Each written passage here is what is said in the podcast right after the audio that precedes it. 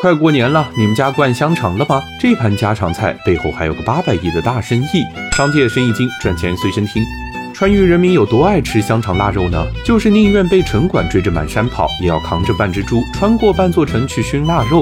这道年夜饭上必备的美味，成本可不低。成品的腊肠五十五一斤，买肉带罐三十五一斤。而视肠如命的川渝人，动辄就得做近百斤腊肉、排骨、腊猪脚，一套小猪配齐下来，买肉就要花上三五千。接下来还要经过风干熏制，做好了能吃上一整年。但这玩意儿啊，不仅做起来麻烦，还难免会因为熏制卫生、保存不当出现。食品安全的问题，那为什么家家户户宁愿自己做，也很少会去超市买现成的呢？一来是众口难调，光是辣味的分类就有广式、川式、湘式好几种不同的口味，哪怕是在同一个地区，肉的肥瘦比例、调料用量，家家都有本不同的经，而家的味道总是最美味的。超市卖的腊肠没家里做的好吃就算了，又没什么拿得出手的大品牌，过年用来送礼总是差点牌面。